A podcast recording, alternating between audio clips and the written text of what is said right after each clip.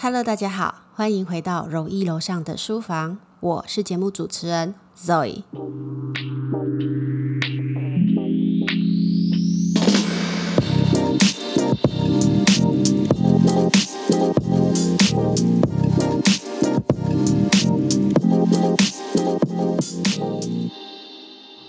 今天要跟大家介绍的这本书，书名叫做《内在原力》，副标题叫做“原来人生可以重新设定，启动内在原力，让宇宙联合起来帮助你”。作者是艾瑞克。那这本书书名《内在原力》，乍听之下有一点抽象，会让人家不知道。内在原力是什么嘛？那作者说，内在原力这个词呢，来自于他最喜欢的《星际大战》当中电影里面所谓的原力啊，就是在我们周遭无所不在的一个能量场。修改人生演算法，可以将内在原力发挥到最大。什么意思呢？作者说，人跟人之间都有一种连结力。伸出援手的人啊，其实不是宇宙或者是上帝哦，而是透过许多人共同出来出力，帮忙你一起完成，或者是共同完成某些事情。内在原力其实指的就是一种影响力，透过有形，譬如说文我们的文字，或者是肢体沟通，或者是无形的东西，譬如说大家的同理心，或者是慈悲心，来引发他人的动机。像是人权运动领袖金恩博士，还有德雷莎修女，或者是印度总统甘地，他们就是内在原理的最佳典范。他们在做这些社会运动的时候，凝聚大家的向心力，让大家一起完成这件事情。那些力量就是内在原理。那其实内在原理，我知道这样讲，还是对有些人来说会有一点抽象。那我觉得可以回过头来介绍一下作者写这本书的原因。我先介绍一下作者是谁。作者毕业台大商学院研究所 MBA 学位，那他是 TMBA 的共同创办人。TMBA 里面就是集结了台大、政大一些 MBA 的学子，那他负责呢帮这些学子毕业之后做一些人生上的顾问啊、规划这样子。那他为台大 M.B.A. 学弟妹讲授了多种课程，长达二十年没有间断。作者在四十岁的时候已经达到财富自由了，所以呢，他现在是全身投入公益。除了保留专业的讲师顾问身份之外呢，他也是一个全职的作者。那因为艾瑞克他本人是有金融商管的背景，所以他有一个粉丝团叫做艾瑞克爱投资也爱阅读，如果我没记错的话。然后里面分享了很多他的实务经验。然后他还有另外两本著名的著作，就是《斜杠的五十道难题》，还有 ETF 炼金术，很赚全球波段财，大家应该都有看过。那为什么会写这本书呢？这要回到二零二零年的暑假。作者在 TMBA 的一场演讲分享完之后啊，就收到了一个学弟写了洋洋洒洒几千字的回馈给他。那主要呢，这个学弟是描述自己的人生啊，他付出了极大努力，他希望改善家里的经济状况，并且回报他深爱的母亲。然而，现实给他的状况就是他并非名校出身，他连找个实习机会都很难。反观其他的同才啊，平常都在玩。却轻松的得到许多就职的机会，两者相对比较之下，他觉得他出社会啊就已经输在起跑点了。他内心百感交集，常常压力大到难以入眠，仿佛已经来到了忧郁边缘。不晓得大家听完有没有觉得，诶，好像跟自己人生有一点点像，或者是跟自己的经历啊某一段感觉有一点心有戚戚焉，好像觉得我的人生怎么老是输人家一截。或者是我没有富爸爸，我没有家世显赫的背景，所以出社会呢会落后人家是理所当然的。人总是在比较低潮的时候会有这些负面的想法，我相信每个人多多少少都有一点这种经验。那作者赶快回电给这个学弟，他问他说：“你觉得自己目前遇到最大的困境是什么？”那个学弟就说啊，我很希望将来可以进这间有名的投资银行，可是啊，现在一切都比不上台大、政大那些 NBA 的同才，让我犹豫了，就是念一年的硕士是否要放弃重考。那个学弟非常落寞的问了作者，作者就跟他说，请你现在在心里想象一下，你未来最向往的生活场景，那个画面里面有什么？学弟就说，我跟家人一起快乐的生活，尤其是我陪伴着妈妈。作者问他说：“那请问那个场景里面啊，你是否一定要在这间你很想进去的投资银行工作，你才能实现呢？”那个学弟想了一下，说：“好像不一定诶。投资银行里面的人几乎每天都加班到深夜，没有周末。你这样距离陪伴你的家人一起快乐的生活，是不是又更长远了呢？”作者问他说：“你希望你妈妈看到你为了赚钱陪伴他们这么痛苦吗？”这个时候，那个学弟似乎想通了，他说：“确实啊，妈妈没有要我赚很多的钱，是我自己想的。”以上这种经验呢，就是作者这二十年来不断的在为一些人生感到很迷惘啊，或者是濒临崩溃边缘人的救生经验。那作者发现了一个最大的重点，就是面对这些林林总总、独特呢又摸不着边际的问题，其实有一个系统化的方法可以从根本来解决，那就是修改人生演算法，启动你的内在原力。在这边，我想要问大家一个问题哦：你的人生最终想要成为一个什么样的人呢？我知道这是一个大灾问啦。不过，作者里面有一段话，我觉得就是我平常一直在呼吁大家的：一个人的格局啊，大大决定了你最后的结局。所谓的格局，包含你的人格素养、价值观，还有你为人处事的心态，不仅会决定你未来的路，也会影响你周遭遇到的一些人事物发展。所以我觉得这是一本教你如何有效的转换你内心原本比较不好的思考方式，或者是思考的格局，让你利用具体的行为有效来唤醒你的内在原力，而且是最佳的内在原力，改写你人生的剧本，让宇宙呢都联合起来帮助你完成你想要完成的事，或者是达到人生的目标。而且我觉得这本书特别有说服力的地方就是。内容完全是作者这二十几年来在帮助别人解决人生问题当中，他不断的去请教各领域的专业人士啊，归纳修改我们的心态设定，而且是建立在科学的原理之上，主要是来自于脑神经科学家跟心理学家的研究。所以说，不要听到在探讨内在格局啊、内在原理这种，就觉得是身心灵那种比较玄的东西。基本上这本书是建立在科学之上，我相信相较于大家的接受度。也会比较高。前面我们花了一点时间介绍这本书的来由，接下来这本书还有一个很特别的地方，就是作者在里面归纳了九个能够发挥内在原力的心态设定，跟普通人常见的心态设定做比较之外呢。这本书还可以有两种读法哦。如果你的个性是比较外向的话，你就按照正常顺序由前向后读。那如果你跟我一样比较偏内向性格的人呢，由后向前读来说，共鸣度会比较高哦。因为其实这九项修炼啦、心态的设定啦，前五项比较偏对外。后面四项比较偏自我内心的修炼，是不是听起来觉得很有趣？而且正反面的封面设计颜色还不一样哦，好像就是在看两本书的感觉，非常有趣。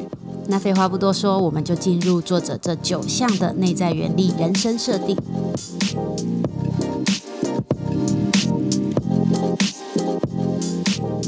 第一个心态设定叫做艺人公司，像一家公司那样经营自己。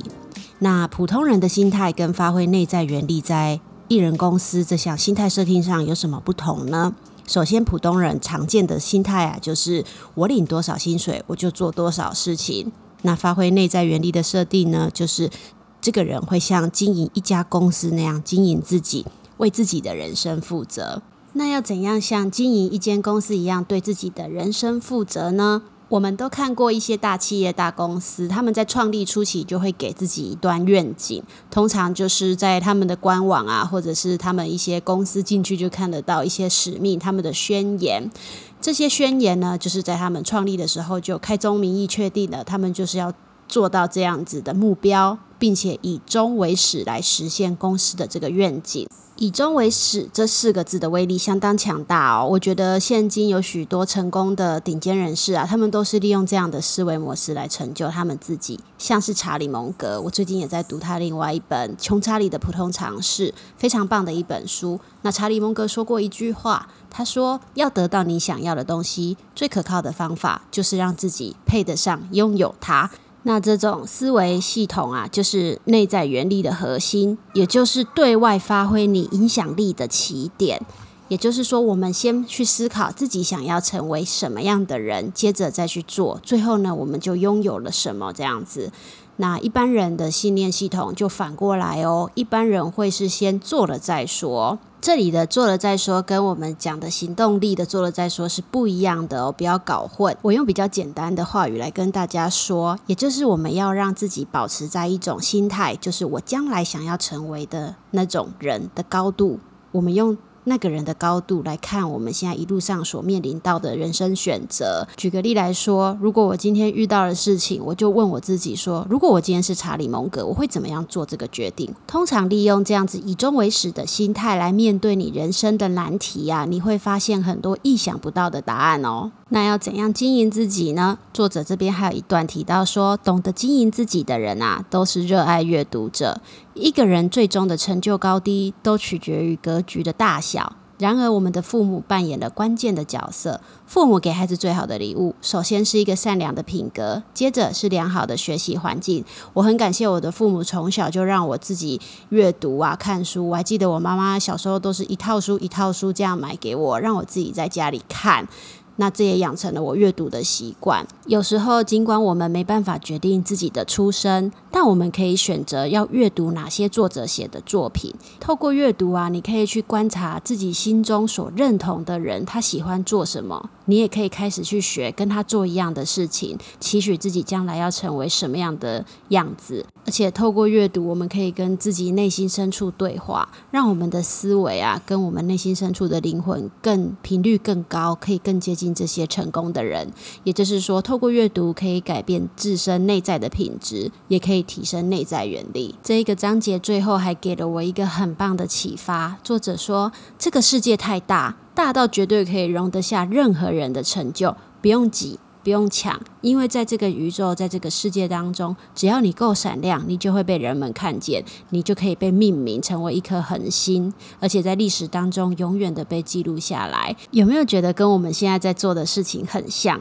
就算我们只是一间公司里面的小小螺丝钉，一个小业务或者是一个小内勤，也要时时刻刻警惕自己，拿出最亮眼、最极致的表现，持续的发光发热。有能力的人永远不怕没有舞台，只要我们持续的对自己的人生负责，就一定会被看见。再来第二章，作者提到了每个人都要有的三种工作。这也是英国当代管理学家查尔斯·韩蒂他所说的：一个人必须同时从事三种工作，才能同时保持各方面的平衡跟兼顾，走得长长久久。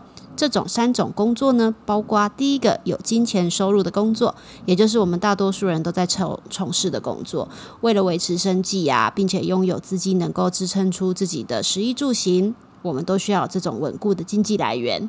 第二个是无偿的工作，通常是以自己的专业知识或者是能力协助他人解决问题，奉献自己的时间或金钱。譬如说，我们会一些专场，我们会帮亲朋好友做一些事情，但是我们没有拿取酬劳，就是一种无偿的工作。第三个是自我实现的工作。每个人小时候一定都有希望自己将来要变成怎样的人那种梦想跟憧憬，但是长大之后呢，许多人从事的工作啊，并不是真正自己内心喜欢的那份工作。可是啊，金钱跟现实还有梦想，通常是同床异梦。那因为现实的考量呢，我需要一份收入来养活自己或者是家人，因为。这份工作并不是回应自己内心真正的渴望，所以你在工作当中要是碰到一点点不顺啊，或者是摩摩擦的时候，内心就会容易出现不满，这些负面情绪啊，都会使我们的内在原力萎缩退化哦，这是许多上班族的通病。所以说，我们必须要结合以上三种工作所构成的工作组合，才能在金钱、乐趣跟自我实现三方面取得适当的平衡。那如果你的人生可以达到这三种完美工作组合的成就，我相信一定是非常完美的事情。但我也相信很多人到现在呢，边工作还是找不出自己真正想做的事情是什么。譬如说，他没办法发现自己的天赋，不知道自己有兴趣的事情是什么。这边有一句话是电影《型男飞行日志》里面的一句经典台词，他说。你的公司用多少钱阻止了你追求梦想呢？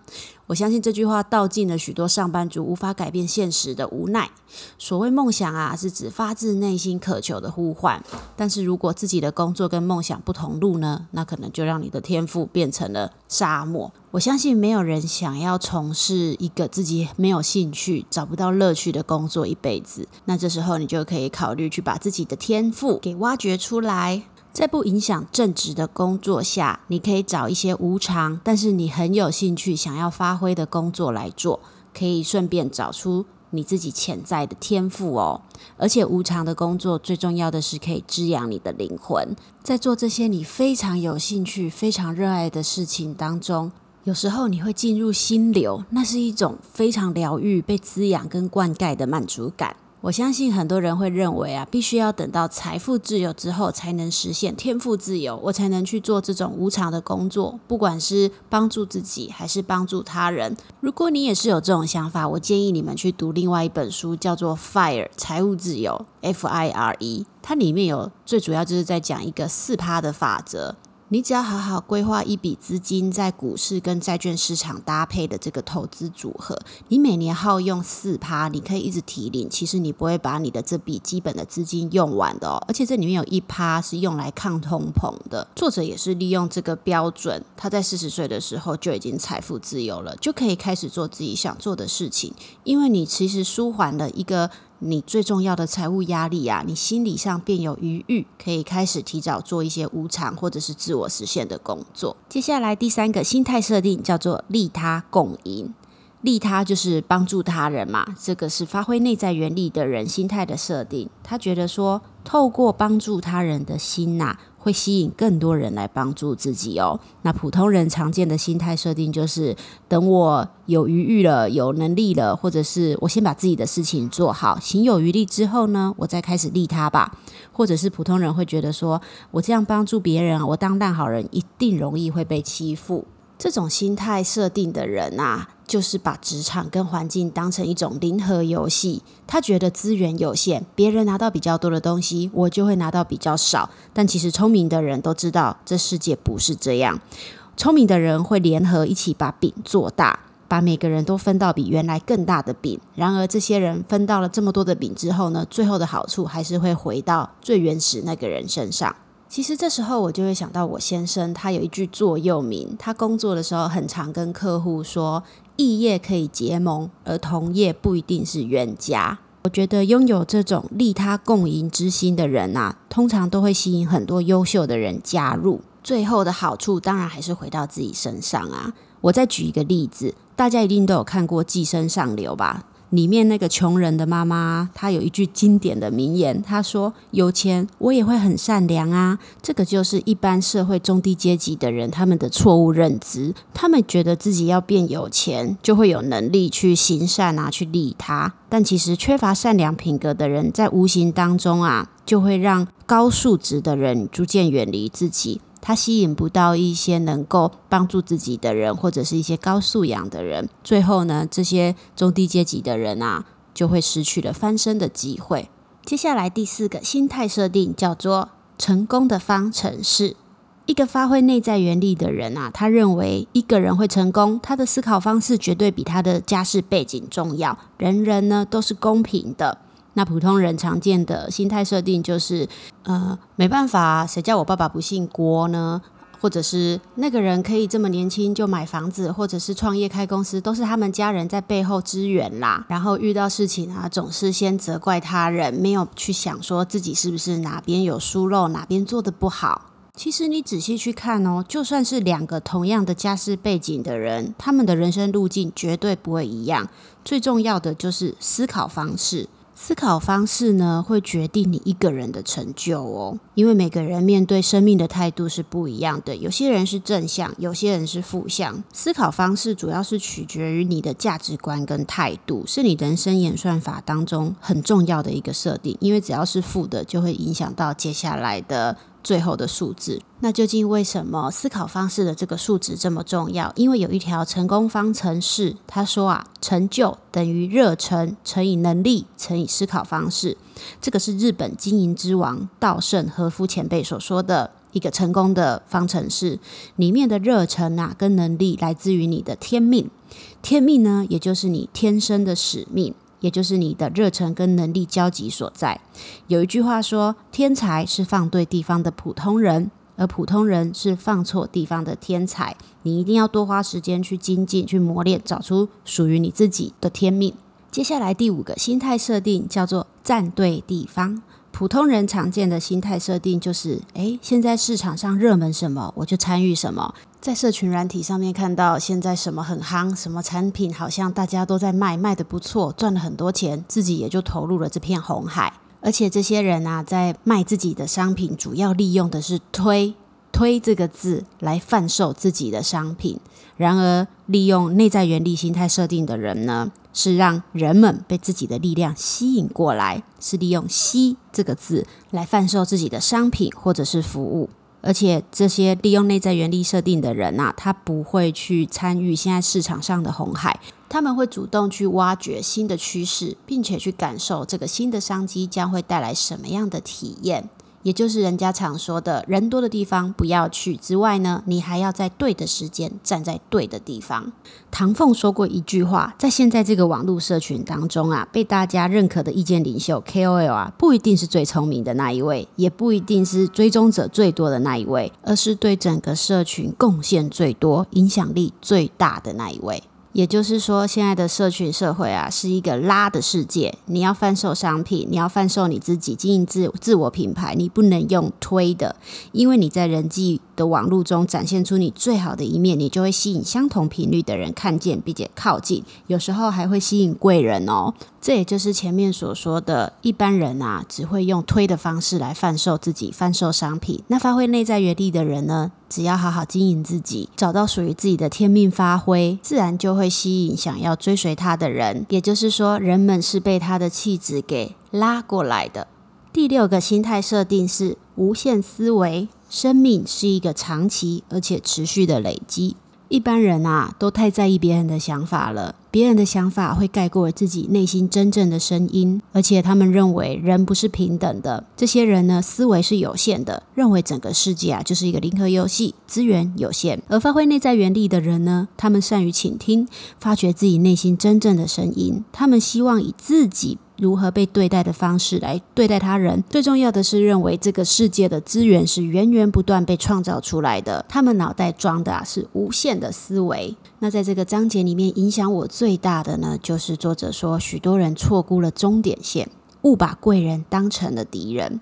我们有的时候都用自己人生旅途当中当下的这个感受去。评判一件事情，去评判自己现在遇到的人事物的感觉。其实人生是一场很长的旅程。当你把整个时间轴拉长来看的时候，你站在人生的尾端去看你现在遇到的这件事情，其实影响或许没那么大。或许这个人不是敌人，而是你的贵人哦。而且我也非常认同一句话，就是人生当中出现的每个人事物都是对你有帮助的。都一定有他的目的在，往往被我们视为竞争对手的同才啊，其实才是你人生当中最重要的贵人哦。因为你要不是遇到他。你才不会发现自己有一个这么可敬的对手，你也才会督促自己要继续努力。另外，因为我也有接触一些身心灵，也有接触过灵修，那作者里面有一段我非常的认同，就是说啊，许多宗教其实都同意灵魂是以不同的方式在轮回跟存在着。我们这辈子遇到的人事物啊，都会成为你永恒的灵魂成长轨迹，决定我们最终会走到哪里。我们不要带着有限的思维去做一些短视尽力的抉择，千万不要做害人的事情，因为当下的旅程是短暂的，可是你的灵魂印记却是无限而且永恒的哦。这也对应到下一个心态设定，就是没有坏事。每个灵魂都是从天上来到这个世界的，谁要牺牲当坏人呢？我们可以认清这个世界是没有天生的坏人的，人人啊可能都会是你的贵人哦。就算是遇到了很不好的事情，我们也要试着去找出这些坏事背后的好事，因为能够转化坏事为好事的人啊，内在原力一定会暴增。那在第八个心态设定包容力当中呢，作者介绍的恒星人跟黑洞人让我觉得很有趣，我想要来分享给大家。在宇宙当中啊，存在着恒星跟黑洞，有恒星就会有黑洞。因为宇宙当中每一个黑洞啊，都曾经是大质量的恒星哦，只是它用尽了能量啊，使得核心坍塌收缩，变成了黑洞。其实我们所住在的银河系当中正中央啊，就是一个超级大质量黑洞。也就是因为这个黑洞的存在呢，稳定了整个银河系，让大家有向心力彼此凝聚在一起。因此，黑洞跟恒星是同时存在着。我们不需要抱怨遇到了黑洞人。这些黑洞人呢，可能都照亮过别的人哦，是我们自己来晚了。然而，我们若遇到了这些黑洞人啊，尤其是职场上那些负能量的同事，我们只要尽可能的远离就好了，千万不要去试图改变黑洞人的想法哦。因为无论他人对我们做了什么事情，我们都有选择如何回应的权利。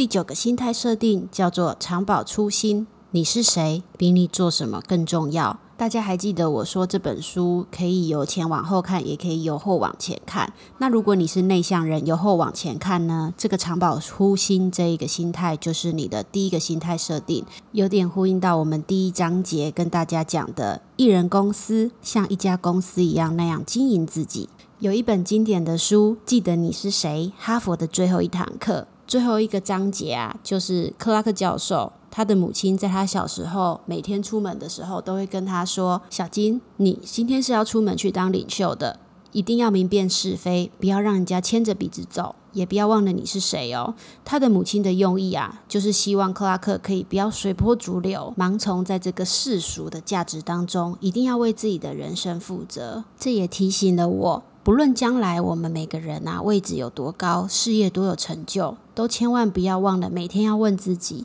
我获得这些成就真正的意义是什么呢？或者你也可以换一个方法问自己：我这一生想留下什么，可以让后人记得呢？有一句话说的很有道理：一个人一辈子啊，只要做好一件事情，就功德圆满了。大家还记得台东的陈树菊阿嬷吗？我觉得她就是发挥影响力最大的代表。她从十三岁开始养家。把在菜市场里面卖菜的钱啊，一块一块的慢慢存起来。他最后把这辈子省吃俭用存下来的钱呢，捐做公益，累积的金额有千万之多。他获得了二零一零年《富士比》杂志亚洲慈善英雄人物的排行榜，同时啊，《时代》杂志也把他选成年度最具影响力的百大人物英雄代表，他列居第八位。我们可以选择怎样去面对、回应这个世界抛给我们的难题。我也相信你今天遇到的任何人事物啊，它都是你生命该出现的人，绝对都不是偶然。它一定会教会你一些什么事情。其实这些内在原理都存在我们的心理当中，只是需要你去把它唤醒而已。当我们唤醒了这些内在原理，我们就会理解这些内在原理啊无所不在。不只存在每个人的心中，也存在整个浩瀚的宇宙当中。再套一句很经典的台词，就是当你真心的想要完成一件事情的时候，整个宇宙都会联合起来帮你。这个就是内在原理最好的诠释。这本书的最后，作者也通整了他在书里引用的国内外书籍，很清楚的条列在最后的附录，以及每一章节里面的金句，简直是含金量十足。我觉得这本书放在书架上，三不五时可以拿起来读一下。不管你的人生遇到了什么问题，这本书里面都有答案。最后，我希望大家也可以发挥自己的内在原力，利他，帮助自己身边的人，也就是在帮助自己哦。最后，如果你觉得这本书对你有帮助，欢迎在底下留言给我，或是给我一个五星好评。如果想看这一本书的图文介绍，欢迎到我的 IG，从底下的 Show Note 都可以连接到哦。那今天这一集就到这里喽，谢谢大家，我们下一集再见。